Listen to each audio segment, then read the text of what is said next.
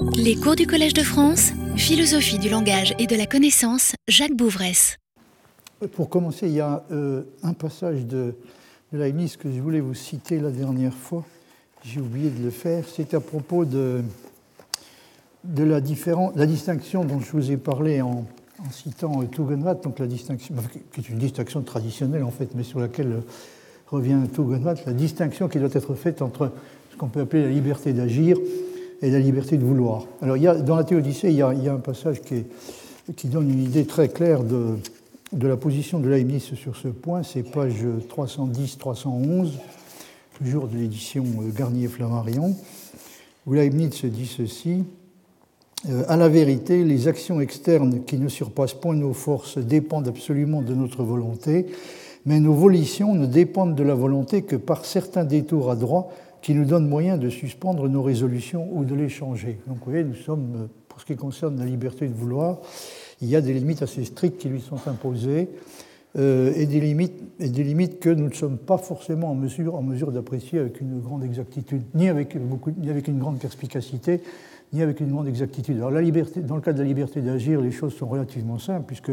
la liberté d'agir ne peut être limitée et empêchée que par l'intervention de contraintes extérieures. La liberté de vouloir, donc, c'est plus compliqué. Hein. C'est ce qui rend d'ailleurs si, difficile à,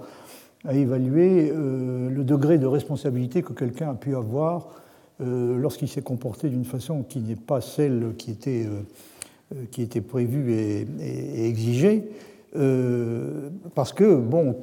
pour reprendre une formule de Tugendhat, il est, la plupart du temps extrêmement difficile de savoir si quelqu'un qui ne s'est pas comporté comme il aurait dû, s'il ne s'est pas comporté comme il aurait dû simplement parce qu'il ne l'a pas voulu ou parce qu'il ne l'a pas pu. Hein. Et la question de le pouvait-il ou ne le pouvait-il pas euh, est une question qui est évidemment liée directement à la question, non plus au problème de la liberté d'action, mais au problème de la liberté de vouloir. Donc Leibniz dit à la vérité les actions externes qui ne surpassent point nos forces dépendent absolument de notre volonté, mais nos volitions ne dépendent de la volonté que par certains détours à droit, euh, qui, nous donnent le moyen de suspendre nos résolutions ou de les changer. C'est-à-dire on peut essayer de penser à autre chose, de détourner son attention d'un désir plus ou moins obsédant, etc. Donc on, dispose de moyens euh, d'action plus ou moins indirects hein, sur, nos désirs, qui nous permettent euh, non pas, non pas de, de, de les changer, hein, d'intervenir directement de façon à les changer, mais de, par exemple de penser à autre chose, de remplacer donc un désir qui nous obsède par, par quelque chose d'autre. Nous sommes les maîtres chez nous, dit Leibniz, non pas comme Dieu l'est dans le monde, euh, qui n'a qu'à parler, mais comme un prince sage l'est dans ses états, ou comme un bon père de famille l'est dans son domestique. C'est-à-dire qu'il s'agit d'une maîtrise qui est euh, essentiellement relative. Monsieur Bell le prend autrement, euh, quelquefois, comme si c'était un pouvoir absolu, indépendant des raisons et des moyens que nous devrions avoir chez nous pour nous vanter d'un franc arbitre. Donc, vous voyez, la ministre reconnaît clairement que, et il insiste même particulièrement sur le fait que euh, nous sommes euh, limités de, façon importante dans le, genre de, liberté dont nous disposons à l'égard de nos volitions euh, elles-mêmes. Alors, en ce qui concerne la question dont je vous avais parlé la dernière fois, pour éviter toute espèce de malentendu, je tiens à préciser que je n'ai, euh, abordé qu'un aspect, je n'ai abordé sous, l'intitulé euh, Peut-il y avoir une téléologie non métaphysique Je n'ai abordé qu'un aspect du, particulier du problème. Par exemple, je n'ai évoqué le problème euh, j'ai évoqué le problème uniquement tel qu'il se pose dans le domaine des mathématiques et de la physique mathématique. Je n'ai pas du tout parlé de, ce que devient le problème de la téléologie dans le cas de disciplines comme la biologie. Euh, et puis, et puis euh, évidemment, une autre chose qu'il faut préciser, c'est que j'ai posé un problème qui est un problème pour nous, euh, moderne, si nous méritons d'être appelés ainsi. C'est un problème pour nous, mais ce n'était pas du tout un problème pour Leibniz. À aucun moment, Leibniz ne se pose la question de savoir si euh, il y a lieu d'essayer de, de, purger la métaphysique d'éléments métaphysiques tels que, par exemple, ceux qui seraient liés euh, à l'intervention de la finalité. Euh, Leibniz est le premier à reconnaître et à souligner qu'il est, à peu près inconcevable, on ne peut pas se représenter une physique qui euh, se dispenserait de l'utilisation de toute espèce de concept métaphysique. Vous vous souvenez peut-être, enfin ceux, d'entre vous qui, qui assistaient au cours l'année dernière, j'avais cité un, passage de, ce texte, donc les, pensées sur l'instauration d'une physique nouvelle dans lequel Leibniz dit que la physique, une discipline comme la physique, utilise deux espèces de concepts. Il y a ce qu'il appelle les concepts mathématiques et puis il y a des concepts qui sont clairement métaphysiques. Hein.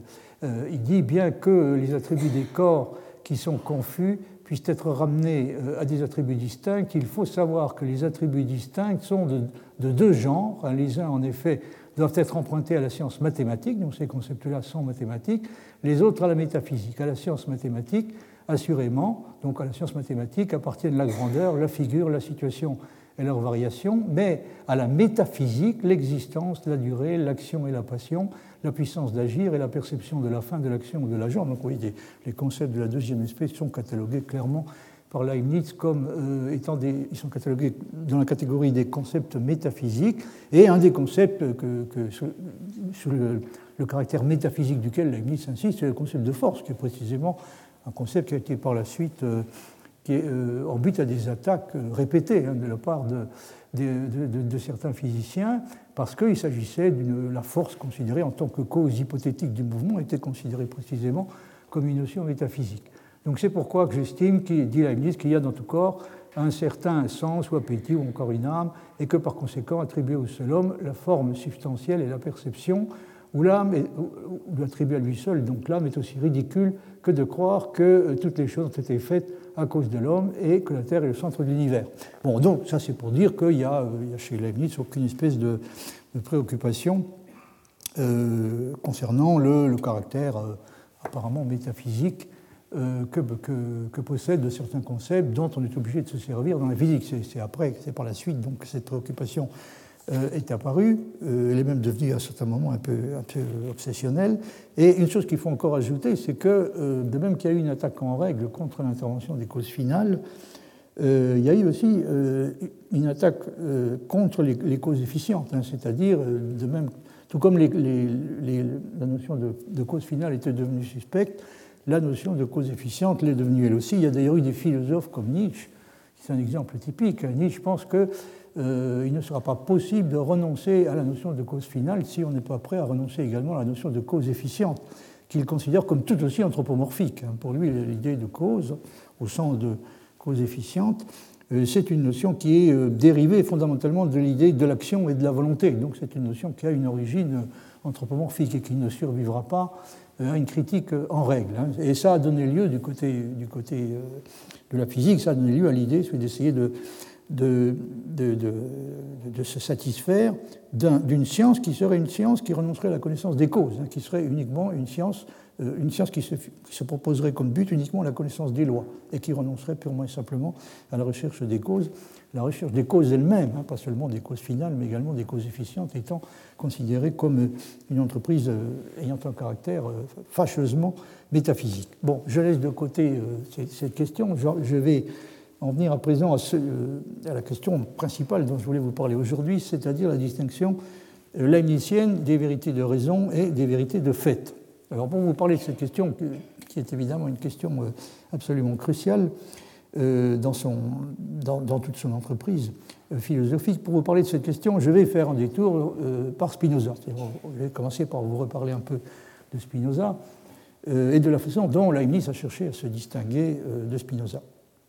Et alors, pour vous parler de Spinoza, je vais utiliser un livre dont je ne vous avais pas encore parlé, qui est un livre qui a, dont l'original anglais a été publié en 2001 et la traduction française en 2005. Donc il s'agit d'un livre dont l'auteur s'appelle Jonathan Israel. Et le, le titre du livre dans la traduction française est Les Lumières radicales, la philosophie, Spinoza et la naissance de la modernité, 1650-1750. Le nom de Spinoza ne figure pas dans le titre anglais, mais je suppose que l'éditeur français a éprouvé le besoin de le rajouter euh, sous forme de, disons, de, de captatio benevolentiae, parce qu'évidemment, le nom de Spinoza, c'est pas, pas que sa présence est quoi que ce soit d'illégitime, parce que euh, l'auteur démontre de façon très convaincante qu'il est vraiment le, le, penseur par excellence des, des Lumières radicales. Hein. Mais dans le, titre, le titre anglais, donc, j'ai simplement le, les Lumières radicales, Radical Enlightenment. Euh, alors, dans ce, dans ce livre, donc, Jonathan Israel euh, défend euh, d'une part l'idée que, le, courant de pensée qui correspond à ce qu'on peut appeler les lumières radicales a joué euh, au sein du mouvement des Lumières lui-même et en général un rôle beaucoup plus déterminant qu'on admet généralement, et il défend euh, d'autre part l'idée que l'inspirateur et le penseur le plus important de la tradition des Lumières radicales a été incontestablement Spinoza. C'est ce qui est euh, expliqué dans le passage que vous avez sous les yeux. Euh, les Lumières radicales, loin de n'être qu'un développement marginal au sein des Lumières, en furent partie intégrante et probablement plus encore que les Lumières modérées furent un facteur de cohésion internationale. Souvent, les Lumières modérées se contentèrent de réagir au formidable danger que représentait aux yeux de tous la pensée radicale,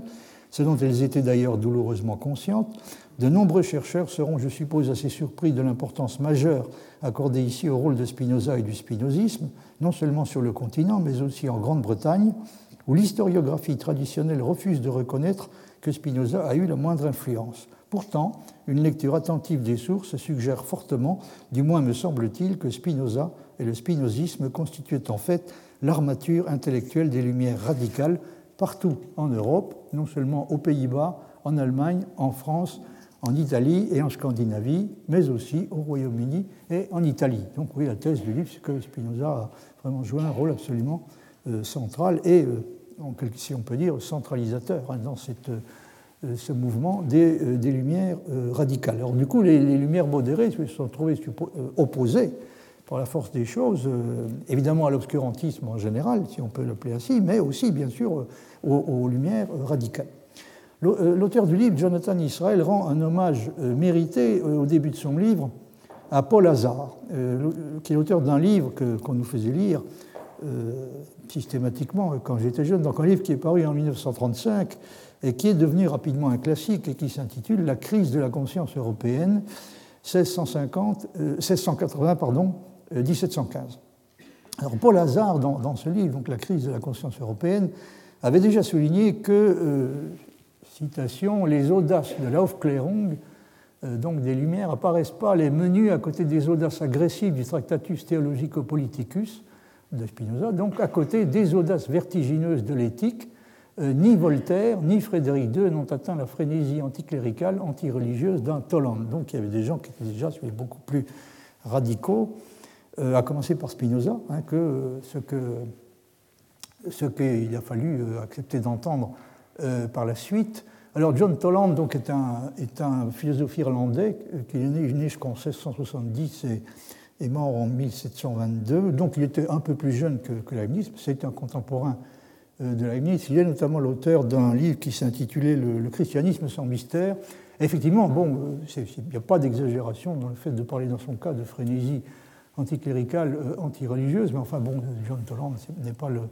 l'auteur qui nous intéresse euh, spécialement pour le moment, celui qui nous intéresse euh, est plutôt Spinoza. Alors, par rapport à, Paul Hazard, donc,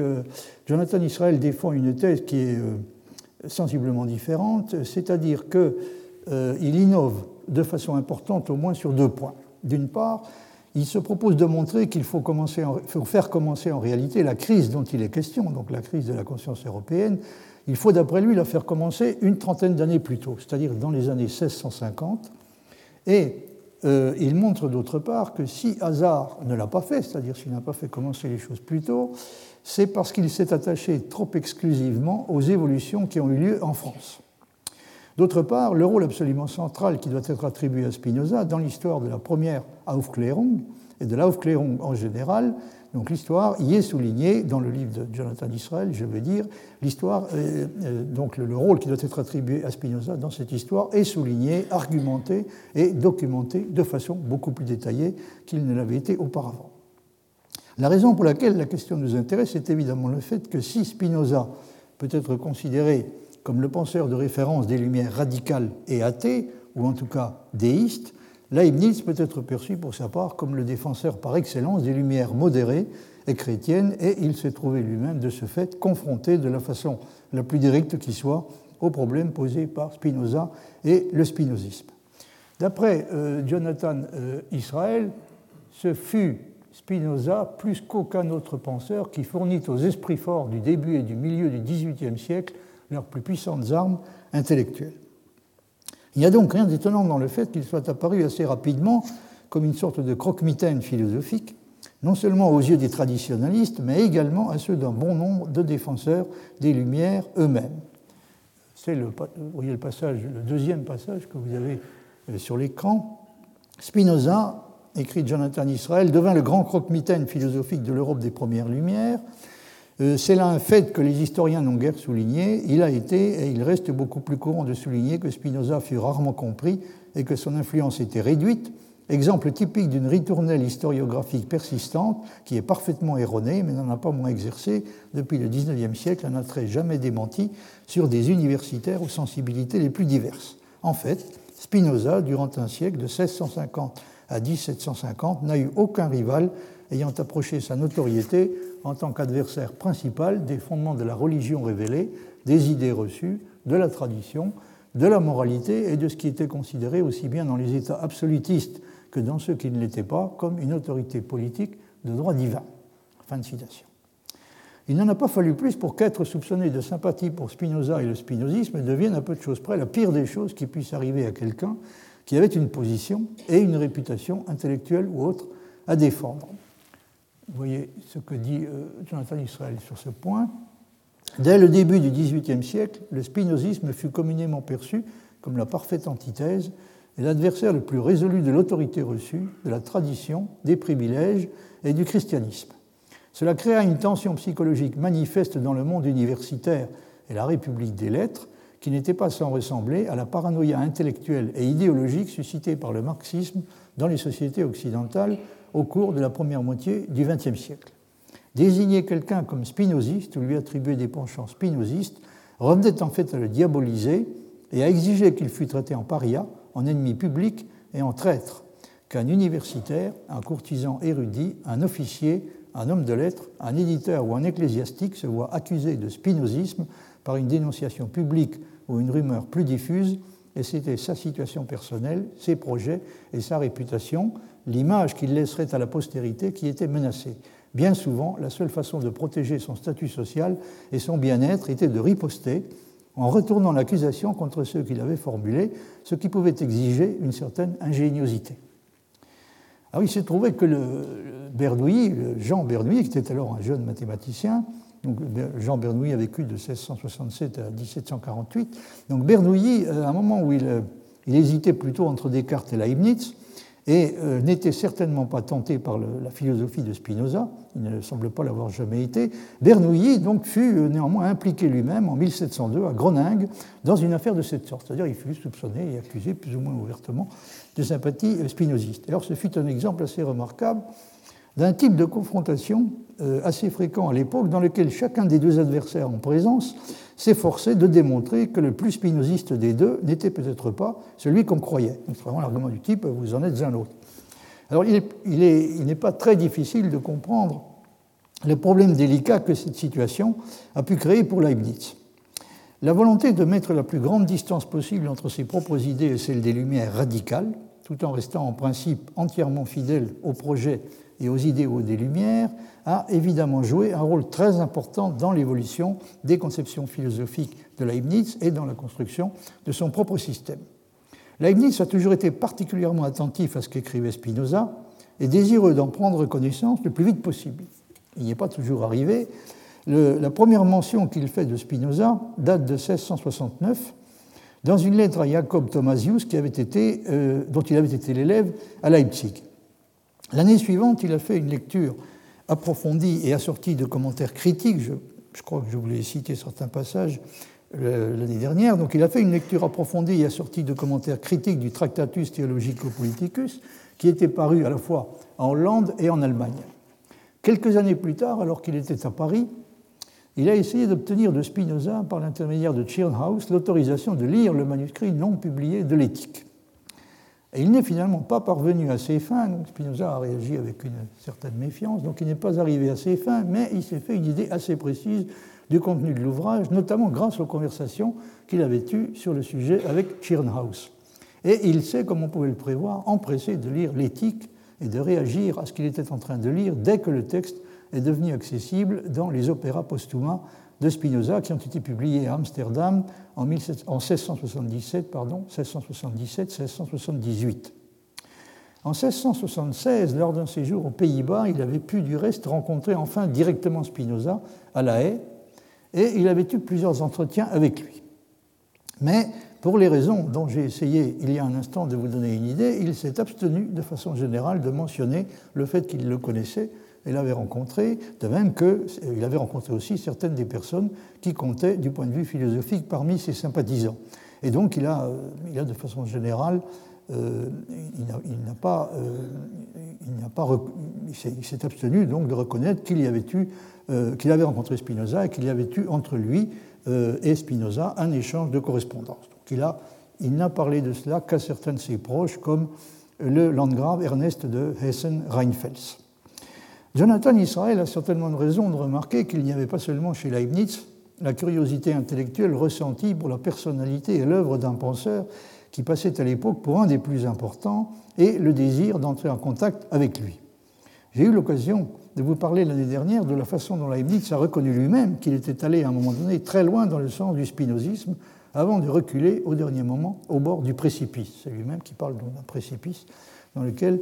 euh, il avait failli tomber, en l'occurrence le précipice était le précipice euh, spinoziste. Son aveu, euh, dit Jonathan Israel, je cite, montre clairement que Leibniz manque à lui-même un temps d'être aspiré dans l'orbite de la pensée radicale. Il manque à lui-même un temps d'être absorbé dans l'orbite de la pensée radicale. C'est peut-être beaucoup dire, mais en tout cas, Leibniz avait certainement été tenté pendant un temps d'accepter le nécessitarisme radical qui constitue l'une des caractéristiques centrales de la conception spinoziste. Pour ce qui concerne sa réception des idées de Spinoza et la façon dont il s'est comporté à son égard, le cas de Leibniz reste malgré tout, pour plusieurs raisons, réellement à part. Pour commencer, il y a certainement peu de philosophes qui aient jamais été aussi étrangers que l'était Leibniz à la peur du croque-mitaine et à toute espèce de paranoïa.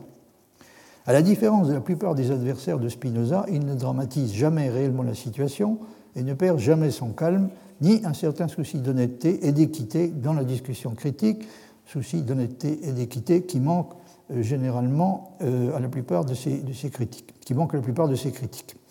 Bien entendu, euh, c'est lié au fait que pour, quelqu'un comme Leibniz, dans le meilleur des mondes possibles, doit nécessairement comporter un penseur comme Spinoza. S'il est là, c'est qu'il fait partie du meilleur des mondes possibles. Et comme vous le savez, même le plus grand mal apparent, à supposer que Spinoza constituait sûrement du point de vue intellectuel, de certains, le plus grand mal apparent, euh, même ce genre de mal, euh, du point de vue de Leibniz, ne peut encore que contribuer à améliorer euh, la qualité du monde, la qualité de l'ensemble.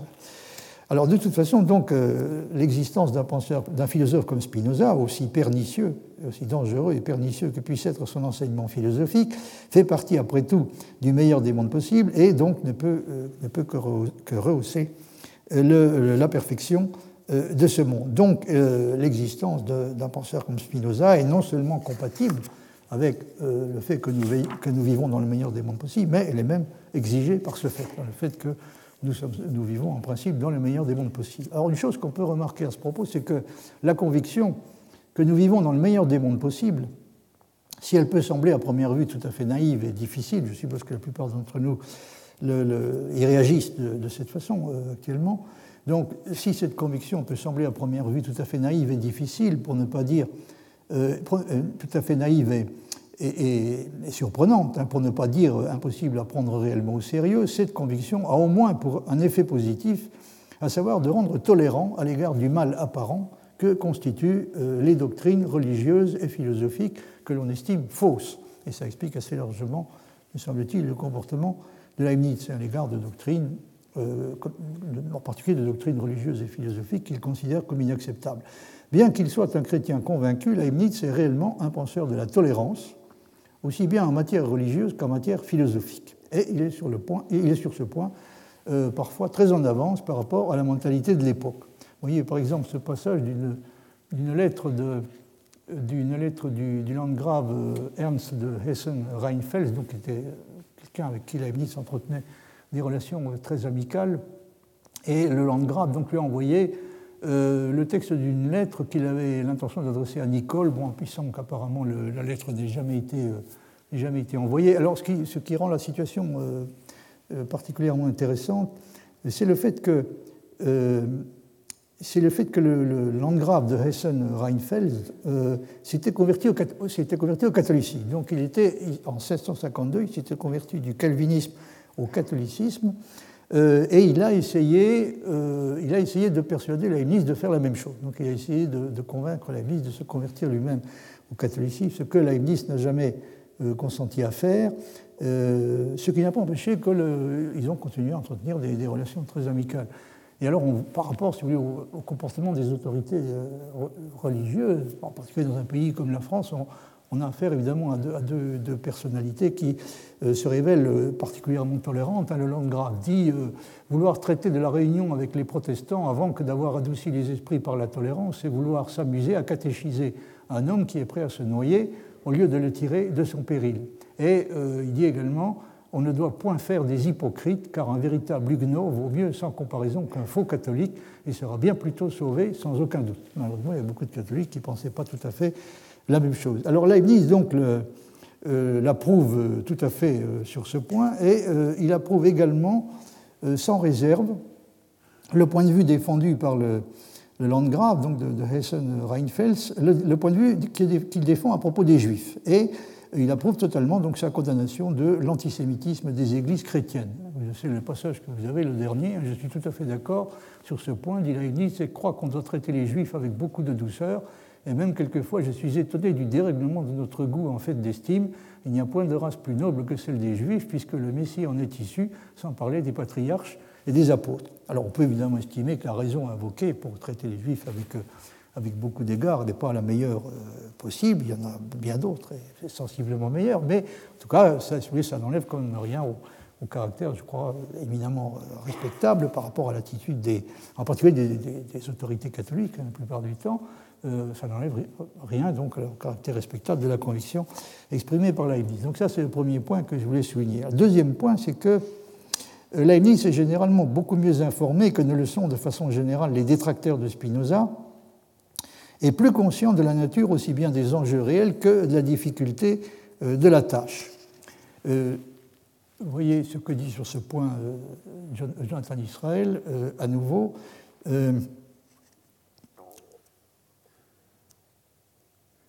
le penseur à qui la première Aufklärung devait le plus et en croire former le plus grand génie que l'Allemagne ait produit, donc c'est une expression qui est utilisée par former, Leibniz était aussi un critique et un observateur sans égal de la philosophie de son époque. La façon dont il interprétait chacun des nouveaux développements intellectuels en Europe témoignait d'un discernement hors du commun. Souvent, comme dans le cas de Locke et de Newton, son jugement précédait celui de la plupart des autres savants de plusieurs décennies, il n'est donc pas négligeable pour l'histoire des idées que Leibniz, plus que tout autre observateur de la pensée de son époque, excepté peut-être Bell, ait compris dès le départ les implications majeures pour l'humanité du, du, nouveau mouvement philosophique radical, son dévouement à la cause de l'autorité du prince et de la tradition, ainsi que son désir de réunifier et de consolider les églises, en firent le premier et le plus résolu de tous les adversaires de la pensée radicale, ainsi que le plus éminent architecte des Lumières modérées dominantes en Allemagne en Scandinavie et en Russie. Un troisième, euh, donc ça c'est le deuxième point, qui, effectivement, donc, la Nice est apparue euh, rapidement, en dépit de, sa, grande capacité de, compréhension, hein, il, n'en est pas moins euh, apparu assez rapidement comme, quelque sorte, ce que, comme ce que Jonathan Israël appelle le plus éminent architecte des, Lumières modérées, hein, donc le chef de l'opposition aux lumières radicales dans, euh, le camp de, des lumières modérées. un troisième élément qui, qui confère à Leibniz une place un peu exceptionnelle dans la confrérie des adversaires de Spinoza est, me semble-t-il, le fait qu'il n'a manifestement jamais eu aucun doute sur le fait qu'il s'agissait réellement d'un penseur d'une importance majeure, euh, je veux dire Spinoza, et qu'il avait été dès le début et euh, est resté jusqu'au bout très impressionné par l'attrait et par la force philosophique et intellectuelle de ses conceptions et de sa démarche, aussi fallacieuse et dangereuse qu'elle puisse être à ses yeux. Alors que les réfutations de Spinoza, qui se multiplient à l'époque, sont souvent le fait de gens qui ne peuvent pas ou ne veulent pas comprendre et relèvent assez fréquemment de ce qu'on pourrait appeler euh, de la diffamation intellectuelle pure et simple, Leibniz, comme toujours, tient à comprendre. Il pense que Spinoza doit être discuté avec précision et réfuté, au lieu d'être calomnié et injurié, et il pense qu'il est beaucoup plus difficile à réfuter qu'on ne se l'est imaginé la plupart du temps. En fait, il semble s'être convaincu assez rapidement qu'il n'y avait pas eu jusqu'à présent de réfutation réellement convaincante de la doctrine spinoziste, et qu'aucun des adversaires qui essayaient de s'opposer à lui ne disposait véritablement des moyens philosophiques qui lui auraient permis de l'emporter. Comme le dit euh, Jonathan Israël, à ses yeux, ni l'aristotélisme, ni le malbranchisme, pardon, ni l'aristotélisme, ni le cartésianisme, ni le malbranchisme, ni le fidéisme de Huet et Sténon, ni plus tard l'empirisme de Locke. En fait, aucun des systèmes alternatifs existants n'était capable de fournir un nouveau cadre convaincant, viable et complet. À partir d'un certain moment, donc, Leibniz se semble avoir pensé que parmi le grand nombre de ceux qui partageaient son inquiétude, il était le seul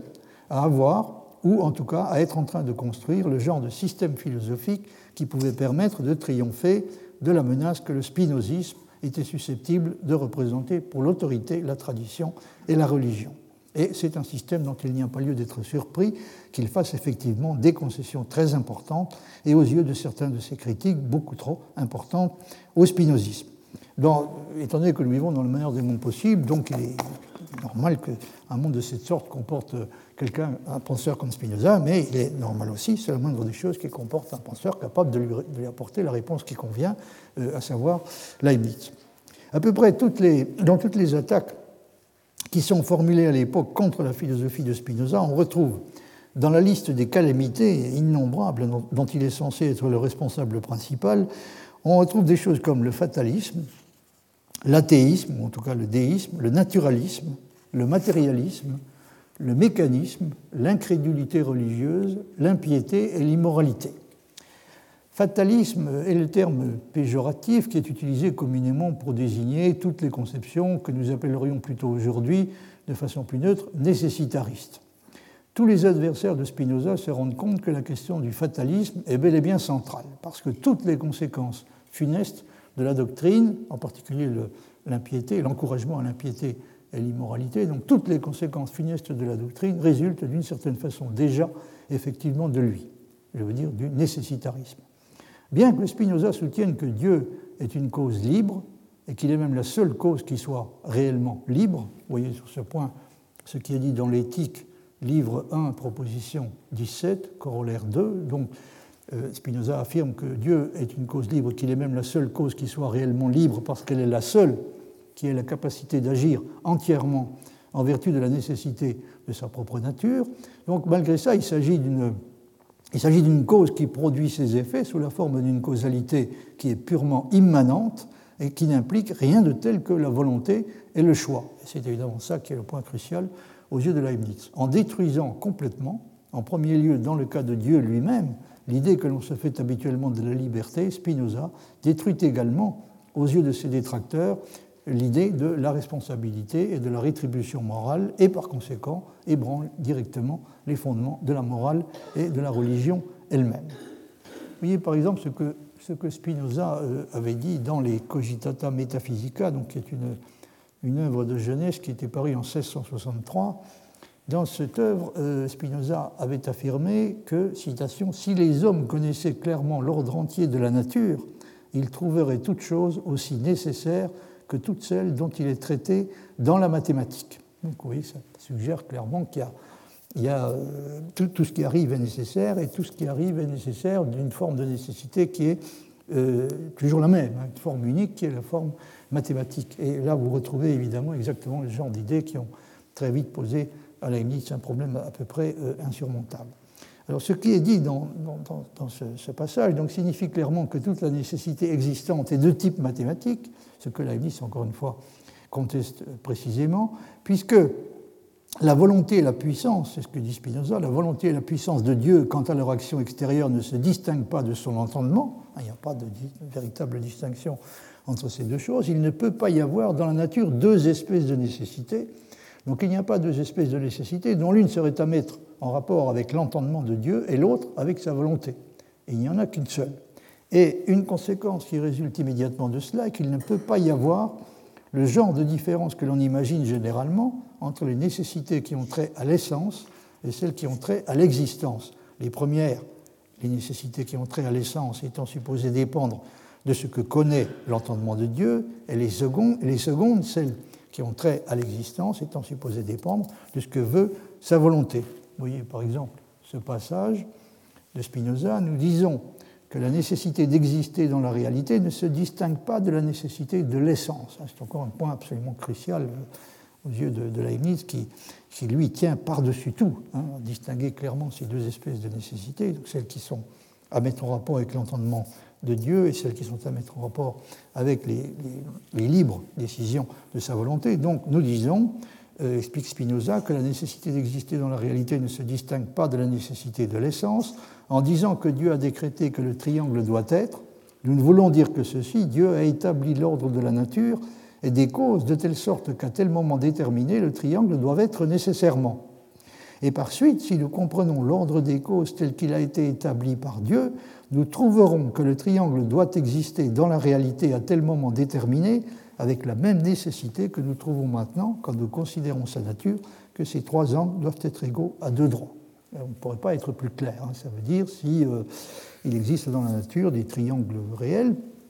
des objets de forme triangulaire, ils existent en vertu d'une nécessité qui n'est pas de nature différente hein, de la nécessité qui fait que la somme des angles d'un triangle, ça résulte de la nature du triangle, la nécessité qui fait que la somme des angles d'un triangle est égale à deux droits. Donc oui, il y a une renonciation tout à fait claire et, déterminée euh, à, l'idée de, faire une distinction quelconque entre ces deux sortes de nécessités, celles qui ont trait à l'existence, celles donc qui conduisent à l'existence d'objets de, telle ou telle nature, et puis les nécessités qui ont trait euh, à l'essence. Alors c'est évidemment une chose, euh, j'en ai, ai, dit suffisamment, pour que vous compreniez évidemment à quel point ce, genre d'idée est insupportable pour Leibniz, puisque pour lui, euh, il, faut, maintenir absolument une distinction entre les nécessités qui relèvent de l'essence, comme par exemple les nécessités de la logique et des mathématiques, euh, lesquelles nécessités ne font intervenir que l'entendement de Dieu. Donc il faut maintenir une distinction entre ces nécessités-là, qui sont complètement indépendantes de la volonté de Dieu, et des nécessités qui ont trait à l'existence et qui impliquent de la part de Dieu une décision de la volonté qui choisit de faire exister le meilleur des mondes possibles. Alors il y a une chose qui choque particulièrement Spinoza, et dont on peut dire euh, sans paradoxe qu'elle est à ses yeux complètement irréligieuse, euh, c'est celle qui veut que la nécessité qui gouverne les processus et les événements naturels puisse comporter des exceptions voulues par Dieu. On peut aller jusqu'à dire que, aux yeux de Spinoza, c'est une idée qui est complètement irréligieuse, hein. c'est-à-dire l'idée que Dieu, de temps en autre, hein, prend le besoin de, euh, de, faire des exceptions aux lois, aux lois nécessaires qui gouvernent le, les processus, le déroulement des processus et des événements naturels.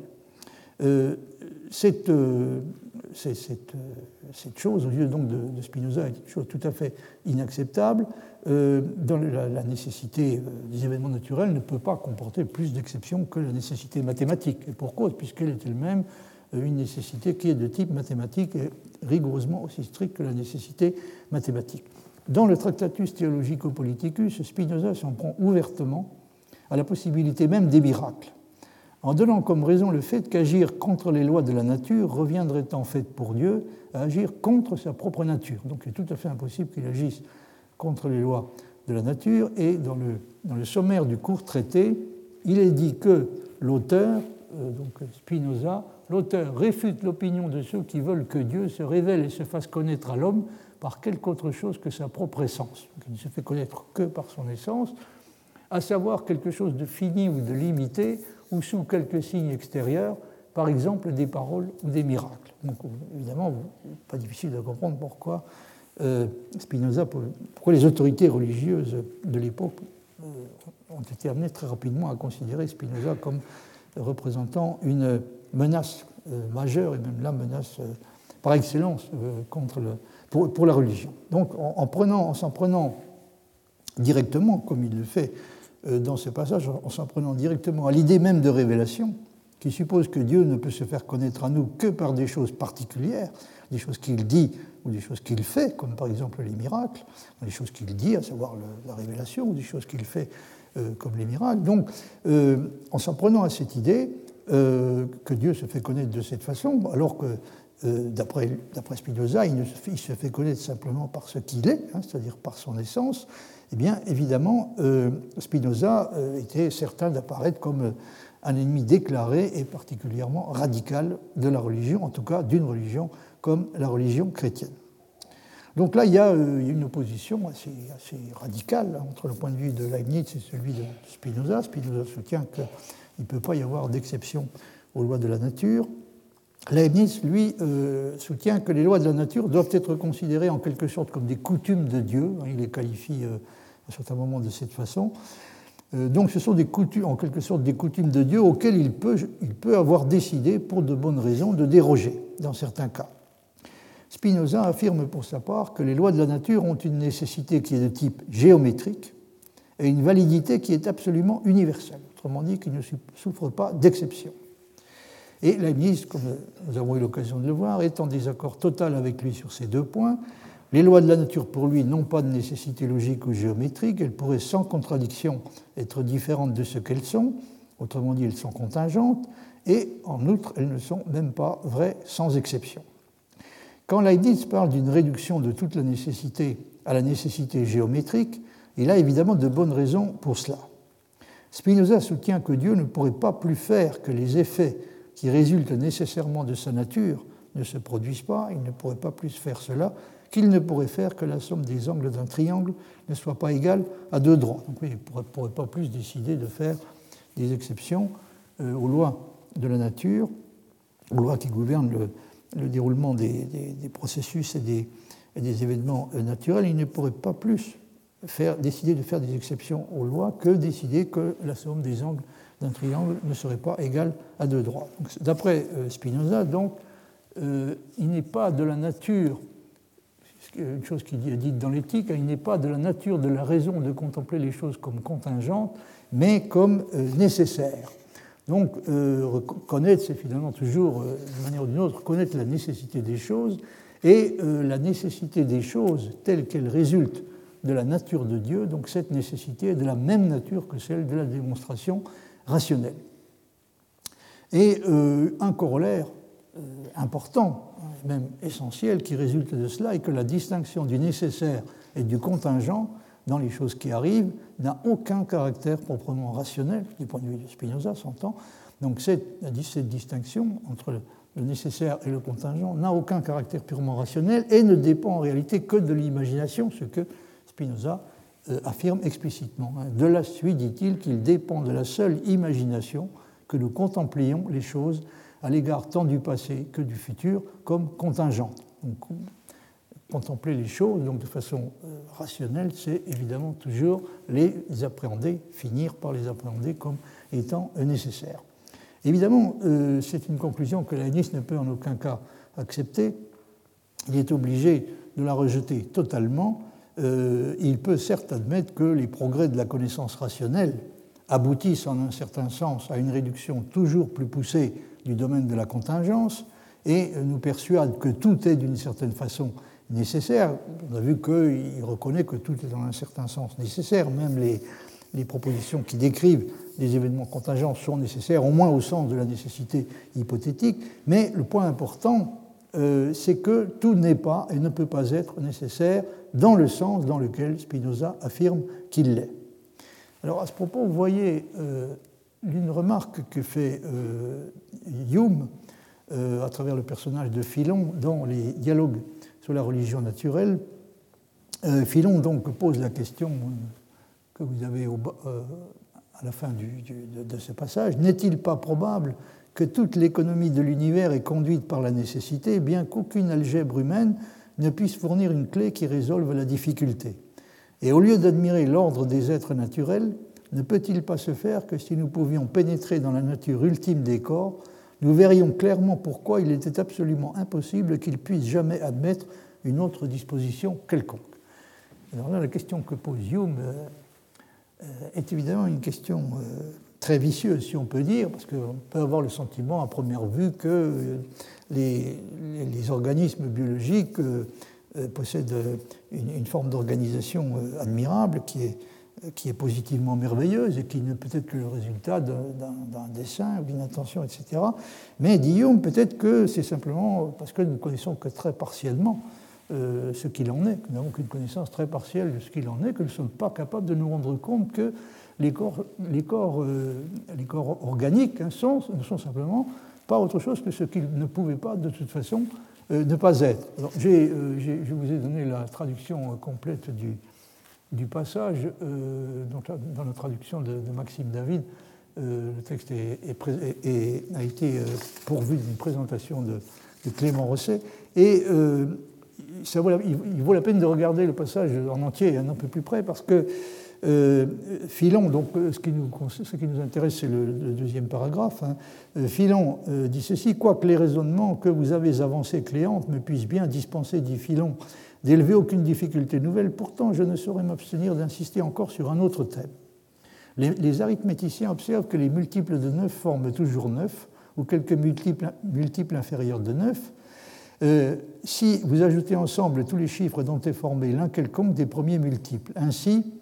Pardon, oui, les arithméticiens observent que les multiples de 9 forment toujours 9 ou quelques multiples inférieurs de 9 si vous ajoutez ensemble tous les chiffres dont est formé l'un quelconque des premiers multiples. Ainsi, de 18, 27, 36, qui sont les multiples de 9, vous faites 9 en ajoutant 1 à 8, 2 à 7, 3 à 6. Ainsi, 369 est également un multiple de 9. Et si vous ajoutez 3, 6 et 9, vous faites 18 multiples inférieurs de 9. D'un observateur superficiel, une si merveilleuse régularité peut être admirée comme l'effet soit du hasard, soit d'un dessin. Mais un habile algébriste conclut immédiatement qu'elle est l'œuvre de la nécessité et démontre qu'elle doit à jamais résulter de la nature de ces noms. Alors ça, c'est, euh,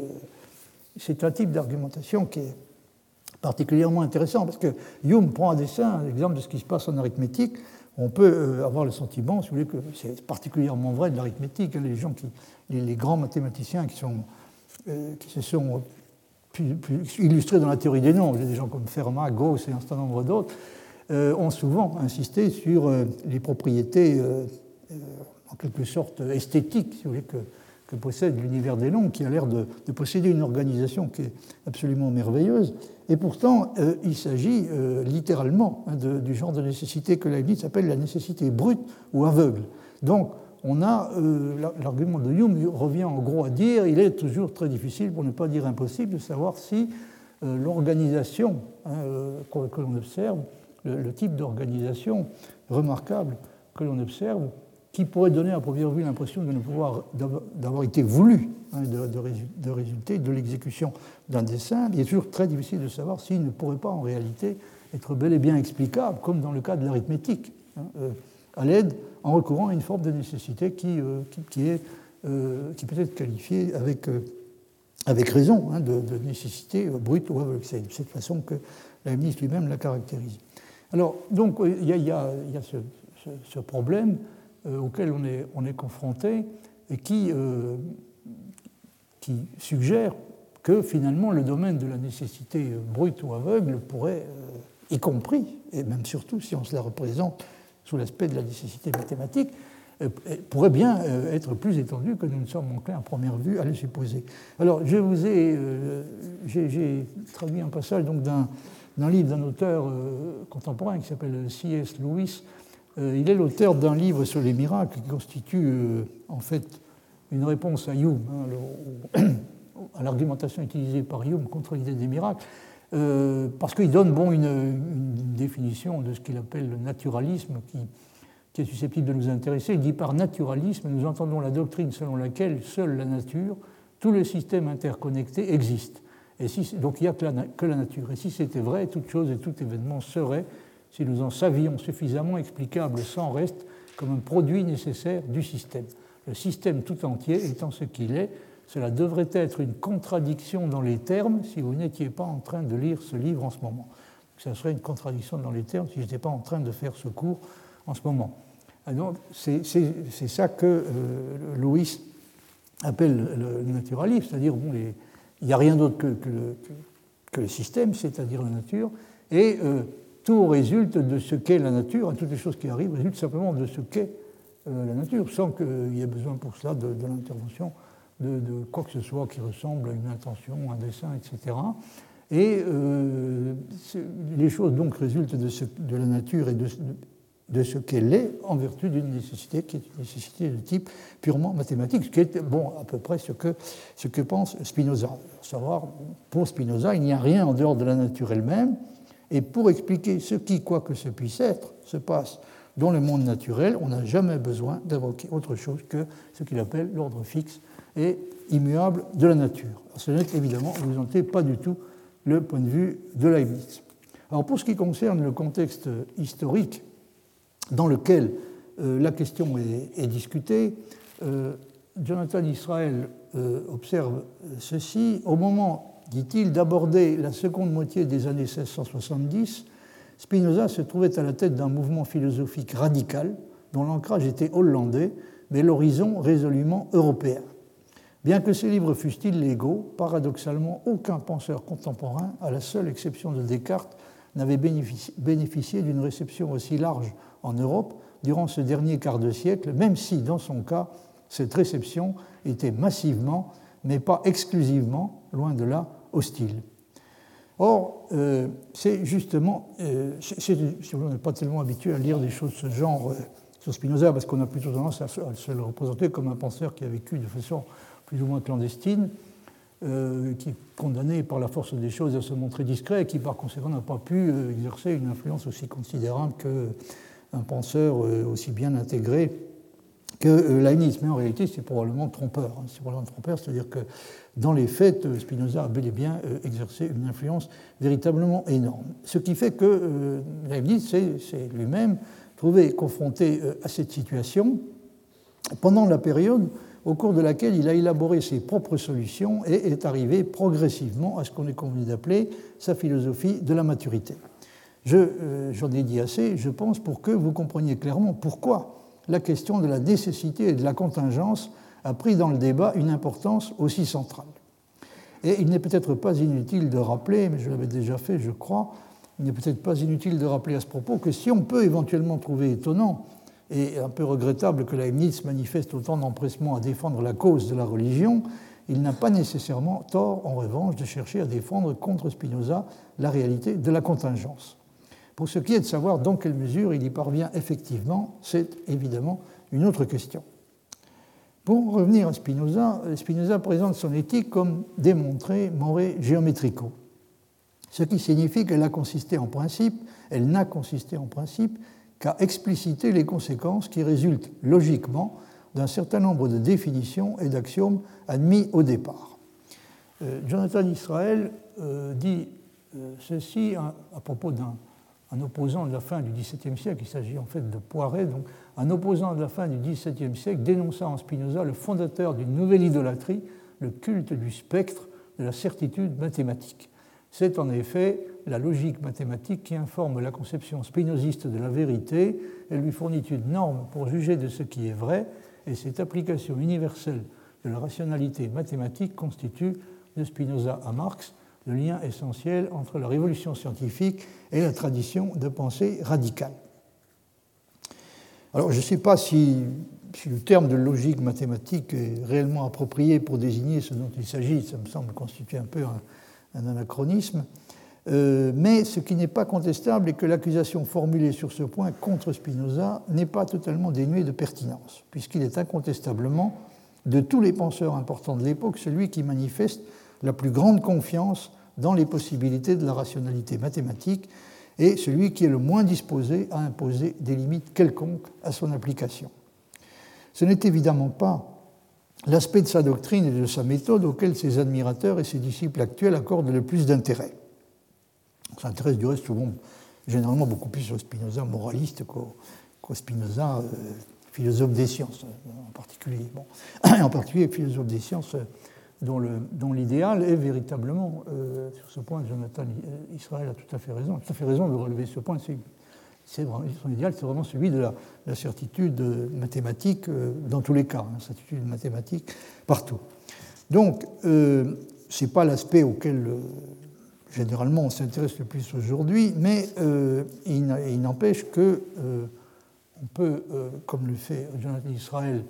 dire ceci. Spinoza, en tant que penseur, affirme être en quête d'idées vraies à propos de la nature et de la manière dont elle opère, conçues en termes de causes et d'effets mathématiquement vérifiables. Cela le conduisit à adopter une conception de la rationalité scientifique unique par sa rigueur et sa globalité et à rejeter sans relâche, et souvent avec mépris, les arguments, les croyances et les traditions qui contredisent les lois de la nature exprimées en termes mécaniques, mathématiquement vérifiables. Cette position, plus extrémiste et maximaliste à cet égard que celle de tout autre penseur scientifique jusqu'à la métrie et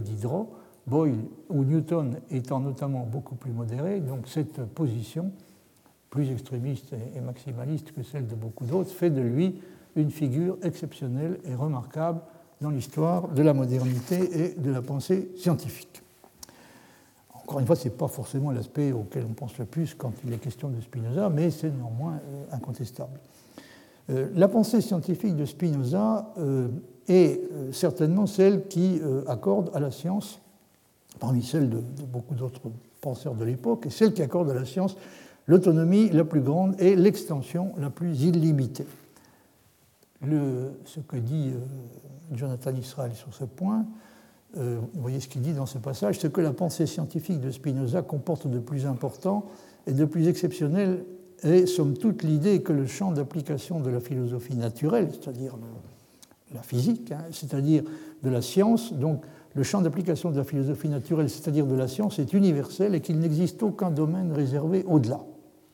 D'où le grand contraste entre la rationalité scientifique de Spinoza et celle de n'importe quel philosophe ou savant majeur de l'époque, à commencer par Descartes. J'ai souvenir, nota Oldenburg en octobre 1665, en évoquant sans le savoir les remarques faites en vérité par euh, Meyer, il s'agit de Louis Meyer, donc dans sa préface de l'ouvrage de Spinoza sur Descartes, il s'agit des principes de la philosophie de Descartes démontrés selon la méthode géométrique.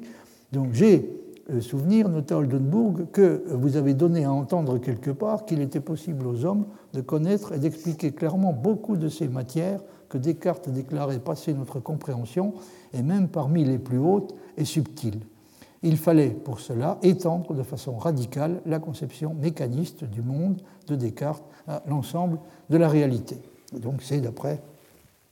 Jonathan Israel ce que euh, Spinoza s'est senti obligé de faire.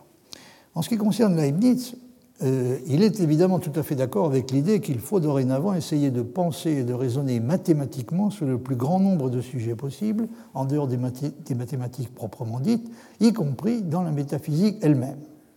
Et il est convaincu, comme Spinoza, que la conception mécaniste du monde peut être étendue bien au-delà des limites, des limites que Descartes lui imposait encore. Mais il n'en reste pas moins que même si les ressources du mécanisme étaient exploitées en totalité,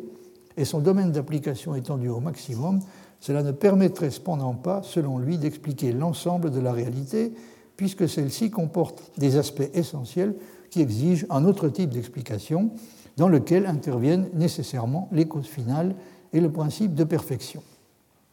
Pour expliquer le réel dans sa totalité, il faut faire appel à un autre type de nécessité que la nécessité géométrique et un autre type de rationalité que la rationalité mathématique au sens strict, même s'il est vrai que le calcul du meilleur relève encore d'une mathématique d'une certaine sorte, une mathématique qui est cependant en dehors de notre portée, qui est réservée à Dieu. Qui plus est, du point de vue de Leibniz, il y a malheureusement une distance considérable entre la pratique de Spinoza et l'idéal dont il se réclame. Ces définitions de notions cruciales, comme celle de, nécessité, de la nécessité et de la contingence, ces définitions de ces notions sont imprécises et fluctuantes, estime Leibniz, et ces démonstrations sont souvent fautives. La tâche qui s'impose est donc double du point de vue de Leibniz. Il faut premièrement fournir une analyse beaucoup plus précise et si possible une explication réelle de la distinction entre vérité nécessaire et vérité contingente. Et deuxièmement, il faut se mettre d'accord sur ce que l'on doit entendre exactement par une démonstration. En ce qui concerne le premier point, Leibniz a reconnu lui-même qu'il lui avait fallu du temps pour aboutir à la réponse. Premier point, je veux dire la, la distinction entre vérité nécessaire et vérité contingente. Donc il a reconnu qu'il lui avait fallu du temps pour arriver à la réponse et euh, que cette réponse lui était venue d'un endroit où on ne penserait pas spontanément à la chercher, à savoir l'analyse des infinis. Or, ce que la réponse confirme, et qui est essentiel pour quelqu'un qui tient par-dessus tout à réfuter Spinoza, et que les distinctions modales, comme celles du nécessaire et du contingent, sont bel et bien objectives. Aussi objectives en fait que peut l'être la distinction entre deux espèces de nombres, en l'occurrence les nombres rationnels et les nombres irrationnels.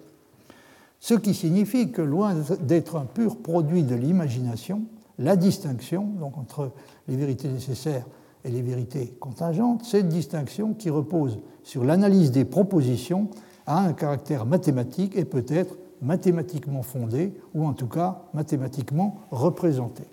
Alors voyez ce que dit Leibniz dans l'extrait que, que je vous ai traduit. Il y a, dit-il, une distinction essentielle entre vérité nécessaire ou vérité éternelle. C'est le, dernier paragraphe du texte latin. Donc il y a une distinction essentielle entre vérité nécessaire ou vérité éternelle et vérité de fait ou vérité contingente. Et elles diffèrent entre elles à peu près comme les nombres rationnels et les nombres sourds, c'est-à-dire comme les nombres euh, rationnels et les nombres irrationnels.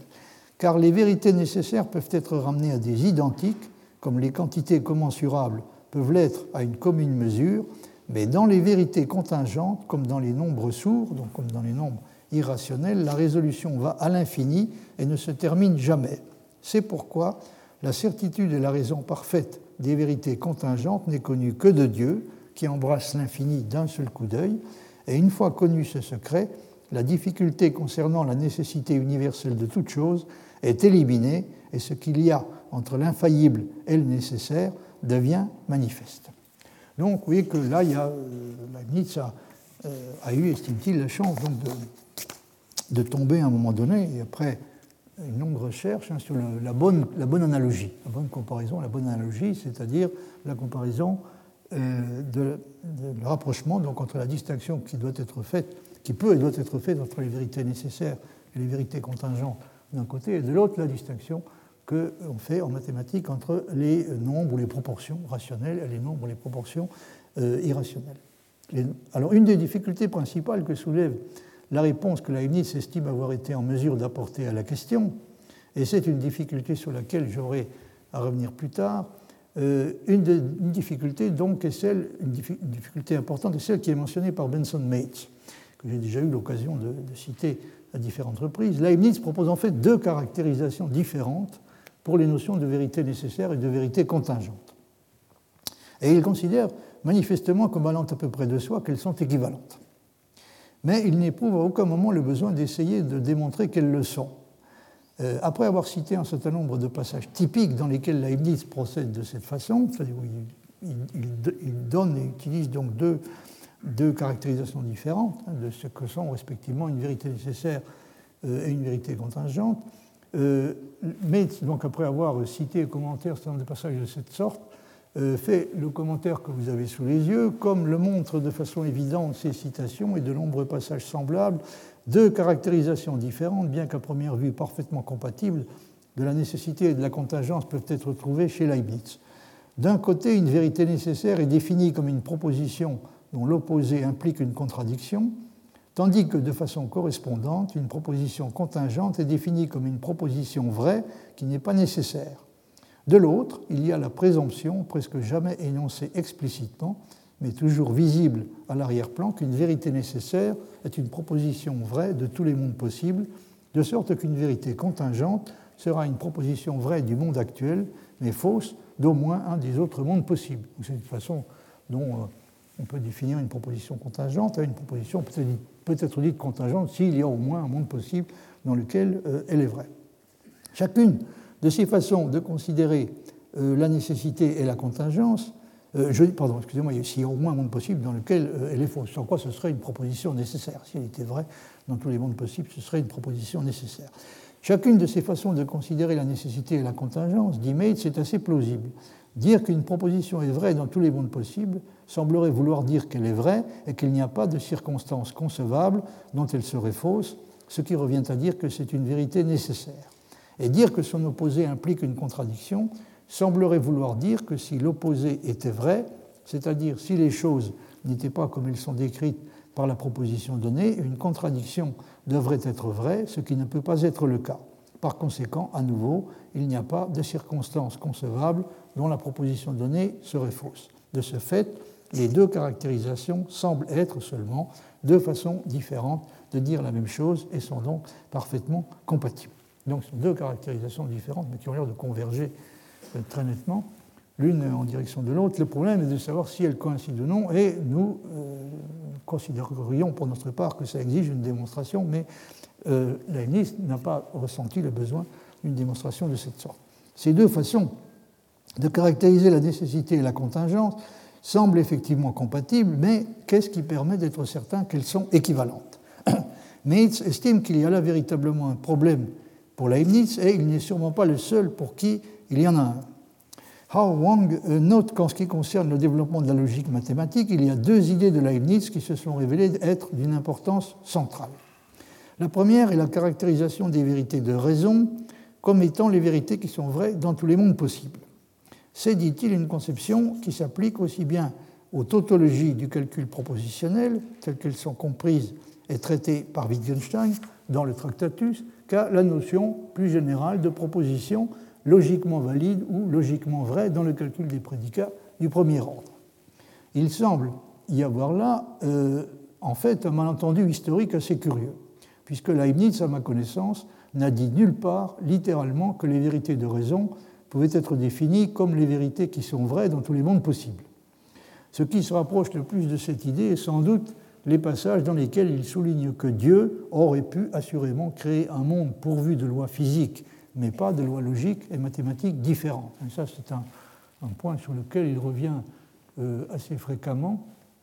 Euh, on, pourrait, on, peut très bien euh, se représenter un autre monde que celui dans lequel nous vivons, qui aurait des, des lois physiques et des lois de la nature en général différentes, mais pas, on ne peut pas se représenter un autre monde qui auraient des lois logiques autres que celles qui gouvernent le monde dans lequel nous vivons. Alors là, vous avez sous les yeux un de ces passages donc, qui se rapproche assez nettement donc, de cette idée que les, vérités nécessaires peuvent être caractérisées comme étant les vérités qui, que possèdent les propositions qui sont vraies dans tous les mondes possibles. La ministre dit que les vérités nécessaires, donc, qui sont des vérités qui ont trait uniquement à l'essence euh, et à la possibilité, il dit que euh, non seulement elles, auront cours hein, euh, tant que le monde durera, tant que le monde subsistera, mais elles auraient eu cours même si Dieu avait, créé le monde d'une autre façon, hein, même s'il si, avait créé un monde différent de celui qu'il a créé. Donc ces vérités-là resteraient valables, resteraient, continueraient à être en vigueur. Donc ça va effectivement assez nettement dans, le sens de, de l'idée euh, de, caractériser les vérités nécessaires comme étant les vérités qui possèdent cette particularité d'être vraies dans tous les mondes possibles. Alors je ne sais pas qui a attribué le premier à Leibniz la paternité de la définition de la vérité logique comme étant la vérité dans tous les mondes possibles. Ce qui est assez remarquable, c'est qu'à partir de ce moment, c'est un fait acquis. Tout le monde considère que Leibniz a euh, proposé euh, explicitement de définir la vérité nécessaire, en particulier la vérité logique, comme étant la vérité dans tous les mondes possibles. Mais c'est un fait, euh, donc je ne sais pas qui euh, a le premier euh, franchi ce pas, mais c'est un fait remarquable, encore une fois, que les créateurs de, remarquable que les créateurs de la sémantique logique ont présenté spontanément leur définition de la validité logique par la vérité dans toute interprétation du système formel ou du calcul. Ils ont présenté donc spontanément cette définition de la vérité logique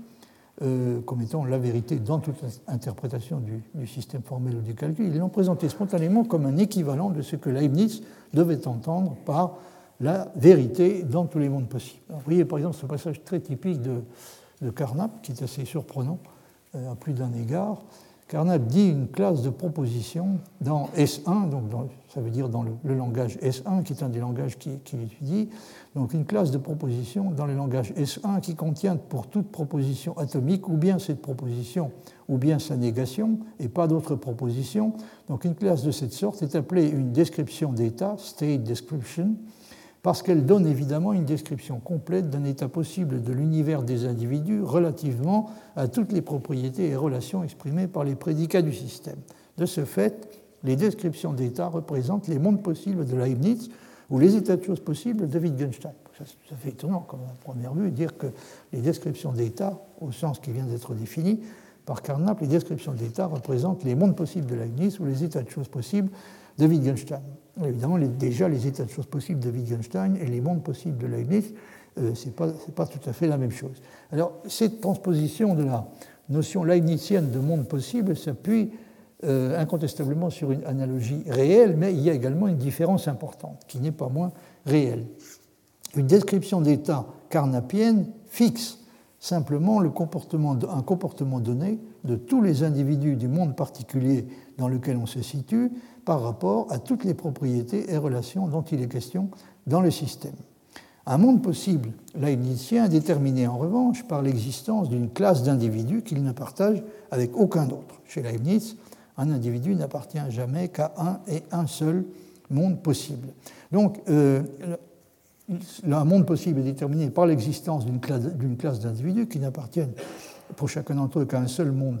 possible, un seul et unique monde possible, et qui sont tels que l'univers en question peut être reconstruit en totalité à partir du concept complet de n'importe lequel d'entre eux. Vrai dans tous les mondes possibles, euh, au sens de la liste, ne coïncide donc pas, c'est le moins qu'on puisse dire, avec vrai dans toutes les descriptions d'état au sens de Carnap. Mais il ne peut y avoir en revanche aucun doute sur le fait que le concept de démonstration que propose Leibniz est rigoureusement formel. Donc là, je, pour en venir au deuxième, élément que, je mentionnais, donc euh, l'obligation dans laquelle s'est senti euh, Leibniz de, de, préciser le concept de démonstration de façon à lui conférer un statut euh, incontestable, indiscutable et incontestable, il ne peut y avoir aucun doute sur le fait que le concept de, démonstration que propose Leibniz est rigoureusement formel et pour l'essentiel identique au nôtre. La démonstration des propositions nécessaires, qui sont les seules que nous puissions effectivement démontrer, se présente chez lui comme une suite finie de transformations purement formelles effectuées sur des signes. Elle peut être assimilée entièrement à un calcul et testée quant à sa correction par le même genre de procédure mécanique qu'un calcul effectué sur des nombres ou plutôt sur des signes numériques. Leibniz dispose d'une notion de démontrabilité qui est rigoureusement syntaxique en ce sens qu'elle repose sur les deux principes suivants. Premièrement, toutes les propositions qui sont distinguées par une certaine propriété purement structurale, c'est-à-dire le fait d'être des identités formelles ou explicites, totales ou partielles, autrement dit des propositions de la forme A est A, AB est A, AB est B, etc. Donc toutes les propositions qui se caractérisent qui sont distinguées par euh, ce genre de propriétés structurales sont des propositions primitives ou des axiomes. Donc on peut dire que la liste donne, sur le point de départ, ce que nous appellerions des schémas d'axiomes, qui euh, possèdent donc une, infinité de, cas particuliers. Donc, premièrement, euh, toutes les propositions qui possèdent la propriété que je viens d'indiquer sont des propositions primitives ou des axiomes. Deuxièmement, toutes les propositions qui résultent de propositions déjà démontrées par l'application de certaines opérations formelles,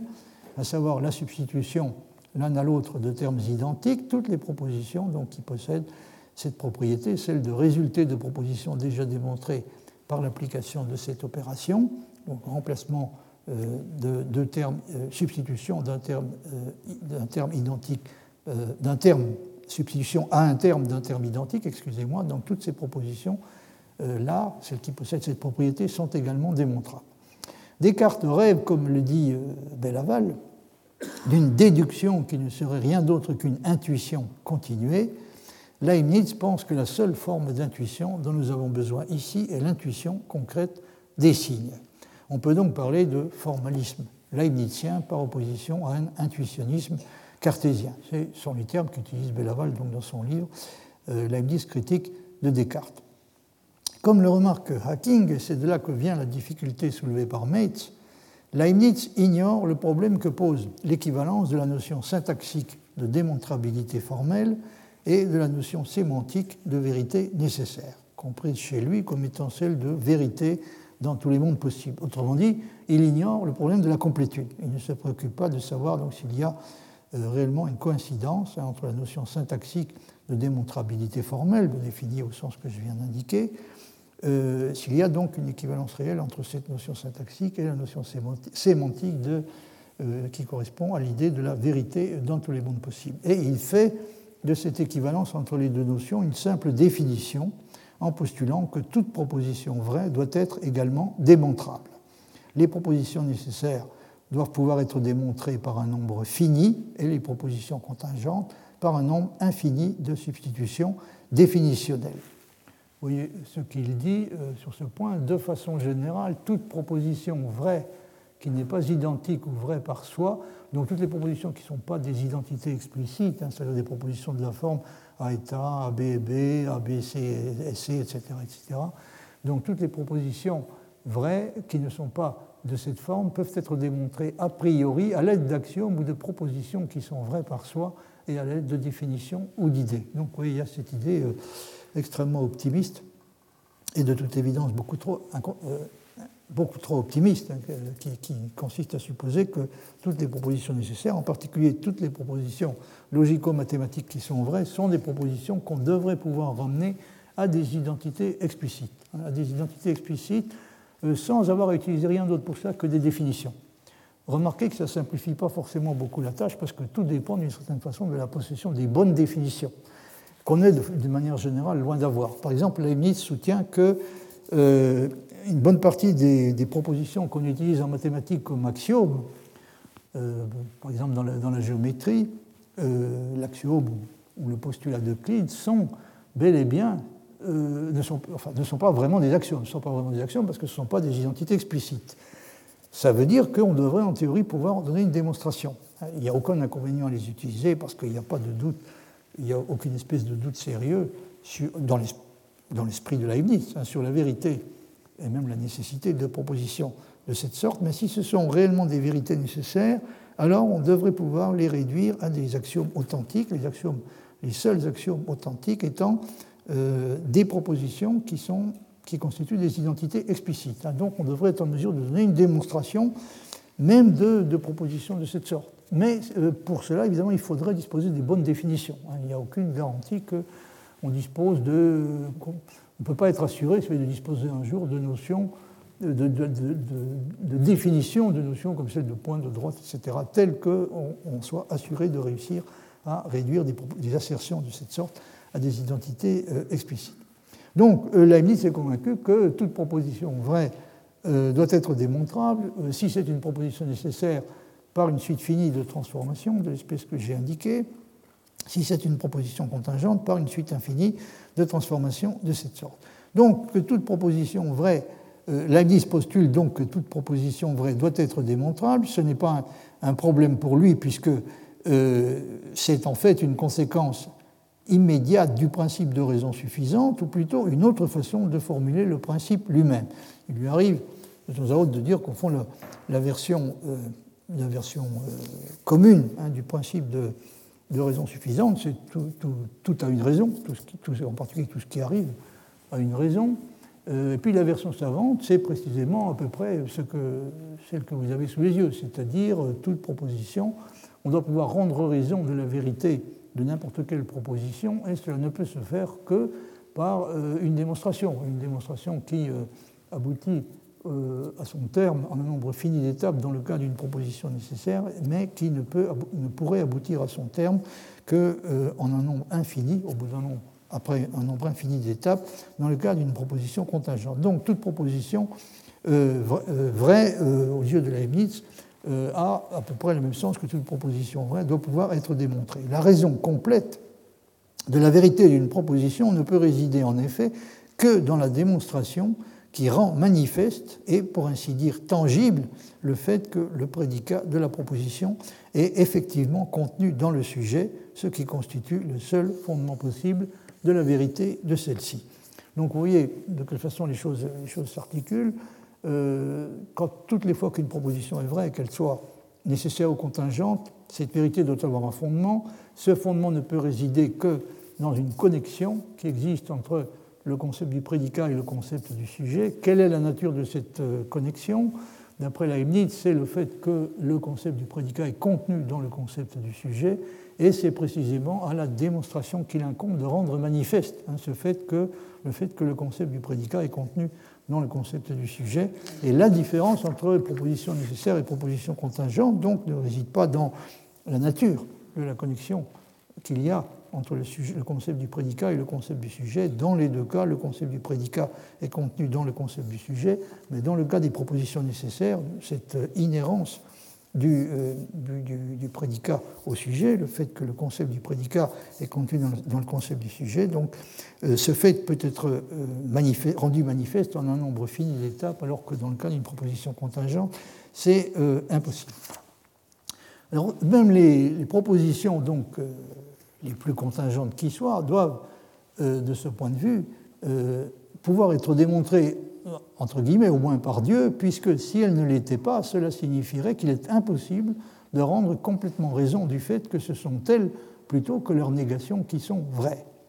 Un point qui, aux yeux de Leibniz, est absolument essentiel est que même si les propositions nécessaires et les propositions contingentes sont connues généralement de nous de deux façons très différentes, il ne peut pas y avoir deux notions de vérité différentes qui s'appliquent à elles. Ça, c'est un point tout à fait crucial. La, la notion de vérité euh, est exactement la même dans les deux cas. Euh, et elle ne peut consister que dans l'inclusion du concept du prédicat dans le concept du sujet. La différence entre les deux espèces de vérité ne peut donc résider que dans la procédure qui permet de reconnaître cette inclusion, à savoir l'analyse. Et la différence en question est que l'analyse est finie dans le cas des vérités nécessaires et infinie dans le cas des vérités contingentes. Un des avantages majeurs de la langue philosophique que Leibniz essaie de construire est, comme il le souligne lui-même, de rendre les raisonnements sensibles en remplaçant la considération des idées par celle des signes et de les rendre du même coup beaucoup plus facilement contrôlables et testables quant à leur correction. Cela devrait permettre, selon lui, de mettre fin à un bon nombre de controverses en fournissant le moyen de reconnaître, par l'application d'une procédure qui se réduit à un simple calcul, euh, le moyen de reconnaître si un argument est ou non concluant. Donc on peut transformer une déduction en un simple calcul numérique et euh, euh, la contrôler, à contrôler sa correction exactement de la même façon qu'on contrôle la correction d'un calcul. Ce qu'il faut remarquer cependant est que Leibniz fait preuve d'un optimisme excessif quand il suppose que si toutes les inférences valides dans un langage sont formellement valides, c'est-à-dire peuvent être représentées dans le langage par une suite de propositions qui constituent une déduction formellement correcte, il s'ensuit qu'il existe une procédure de décision algorithmique qui permet de décider dans tous les cas si une proposition peut ou non être déduite d'une autre proposition ou d'une classe d'autres propositions. Car la réalité est bien différente bien que l'on s'en soit, aperçu de façon euh, relativement tardive. La notion de déduction ou d'inférence formellement correcte est évidemment décidable, en ce sens qu'il existe une procédure de décision qui permet d'obtenir dans tous les cas, en un nombre fini d'étapes, une réponse à la question de savoir si une suite de propositions données constitue ou non une déduction correcte de la dernière proposition qui y figure. Pour décider ce genre de choses, donc une déduction ou une démonstration sont formellement correctes, il existe une procédure de décision algorithmique. Mais la notion de déductibilité, comme on le sait aujourd'hui, n'est malheureusement pas pour sa part décidable. La notion de déduction, si on vous présente une, déduction particulière d'une proposition B à partir d'une proposition A, il existe une procédure de décision qui permet de, s'assurer de la correction de cette, de cette déduction. En revanche, la notion de déductibilité, elle, n'est pas décidable, c'est-à-dire qu'il euh, n'existe pas de, méthode qui permet de décider en un nombre fini d'étapes par l'application de, règles euh, spécifiées d'avance, qui permettent de décider en tous les cas si une proposition B est déductible d'une proposition A ou est déductible d'un ensemble de propositions gamma. Un, autre point qu'on peut souligner est que Leibniz fait preuve également d'un optimisme injustifié quand il suppose ou en tout cas semble supposer que puisque toutes les propositions nécessaires, peuvent être réduites à des identités explicites par une succession d'applications de la règle qui autorise à remplacer un terme défini par sa définition dans une proposition, il doit exister une procédure de décision algorithmique qui permet de, de déterminer en un nombre fini d'étapes pour n'importe quelle proposition A si elle constitue ou non une vérité nécessaire. Donc là également, il, euh, on, est obligé de, lui objecter que euh, dans le calcul des prédicats du, premier ordre, par exemple, on, a la situation suivante, le calcul des prédicats du premier ordre est sémantiquement complet, c'est-à-dire que si une proposition est logiquement valide, elle est démontrable, mais en revanche, le calcul des prédicats du premier ordre n'est pas décidable, c'est-à-dire qu'il n'existe pas de euh, procédure de décision qui permet en un nombre fini d'étapes, qui permet dans tous les cas, en un nombre fini d'étapes, par l'application de, règles euh, spécifiées d'avance, de décider si une expression du calcul des prédicats du premier ordre est ou non euh, logiquement valide. Donc là, euh, évidemment, Leibniz fait preuve d'un optimisme qui aujourd'hui, qui s'est révélé pour la suite injustifié. Alors pour comprendre où se situe le, le problème, Il peut être utile de se référer à ce que dit Gödel dans, euh, dans l'article qu'il a publié en 1944, donc si je me souviens bien, donc la logique mathématique de, de Russell. Peu avant la fin de cet article, il se réfère implicitement à Leibniz lorsqu'il essaie de répondre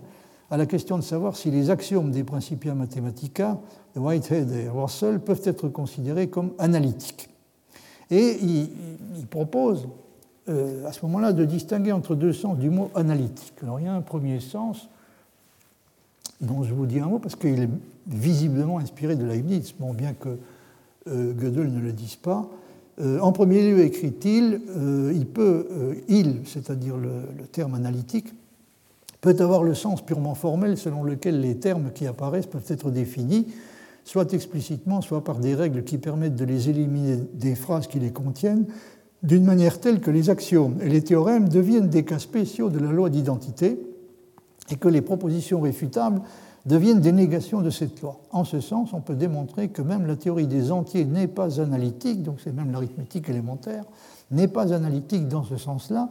pour peu que l'on exige des règles d'élimination qu'elles permettent d'effectuer réellement l'élimination en un nombre fini d'étapes dans chaque cas. Donc ça fait ressortir assez clairement l'optimisme tout à fait excessif de, de Leibniz, puisque même l'arithmétique élémentaire ne peut pas être considérée euh, comme analytique si on donne au mot analytique, euh, si on définit le terme analytique de la façon qui est suggérée euh, par Gödel. Alors la raison de cela, en termes techniques, c'est que euh, comme on le sait depuis Turing, si ce genre de choses était possible, cela impliquerait l'existence d'une procédure de décision pour les propositions arithmétiques. Or, on sait justement qu'il ne peut pas exister de procédure de cette sorte. Si on admet des réductions infinies avec des propositions intermédiaires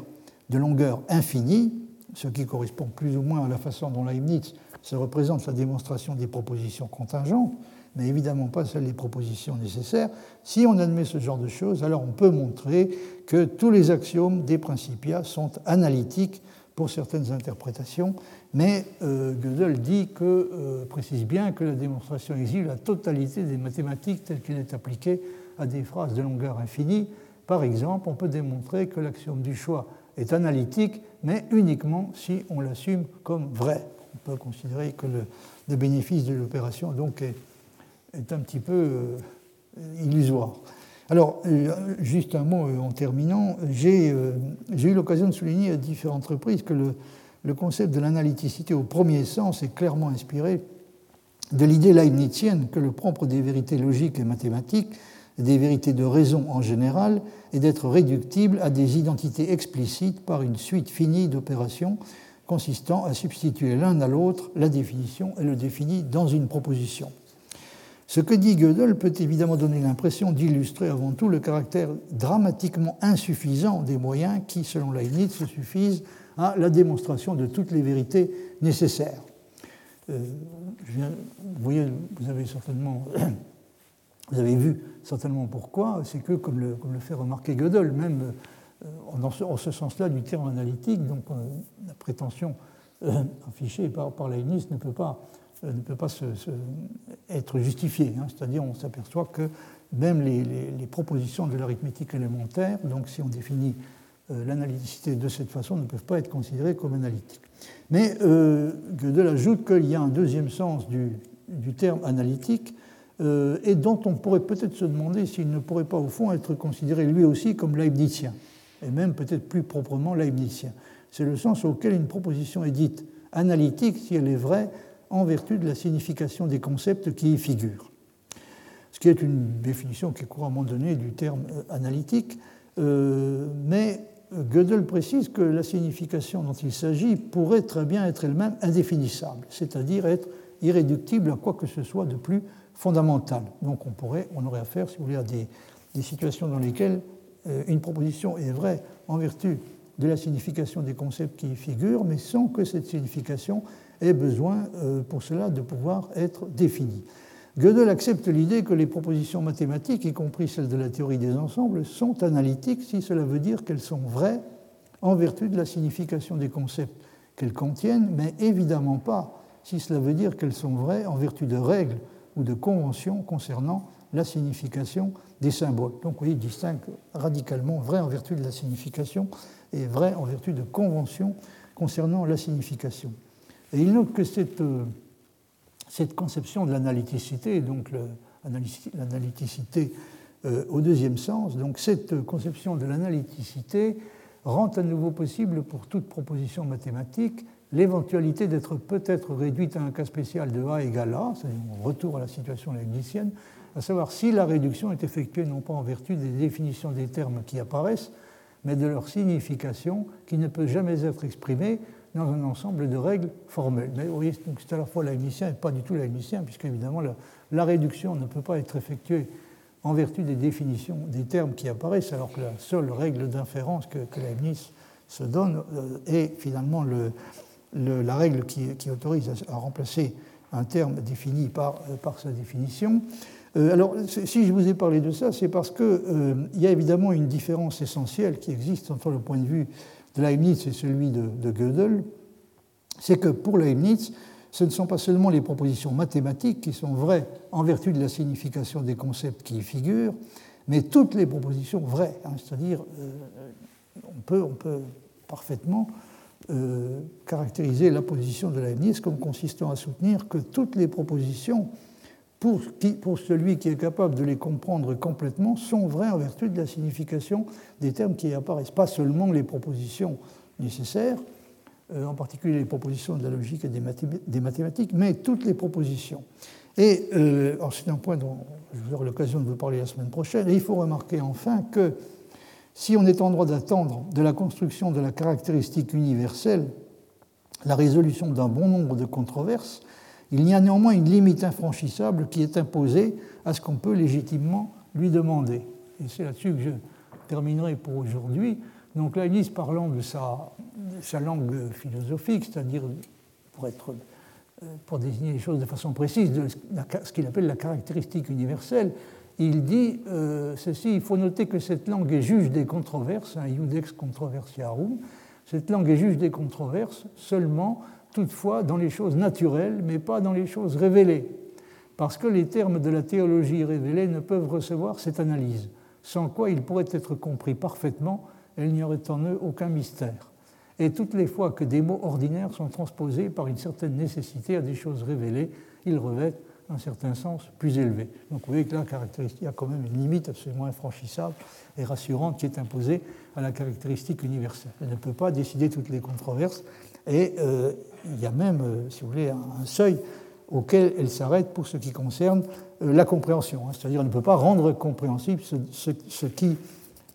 par essence, doit rester au moins partiellement incompréhensible. La ministre a toujours insisté sur le fait que les, les mystères ne sont pas complètement incompréhensibles. Ils ne doivent surtout pas pouvoir devenir complètement compréhensibles et la caractéristique universelle ne peut pas produire ce résultat. Bon, je vais m'arrêter là pour aujourd'hui. Je vous remercie de votre attention.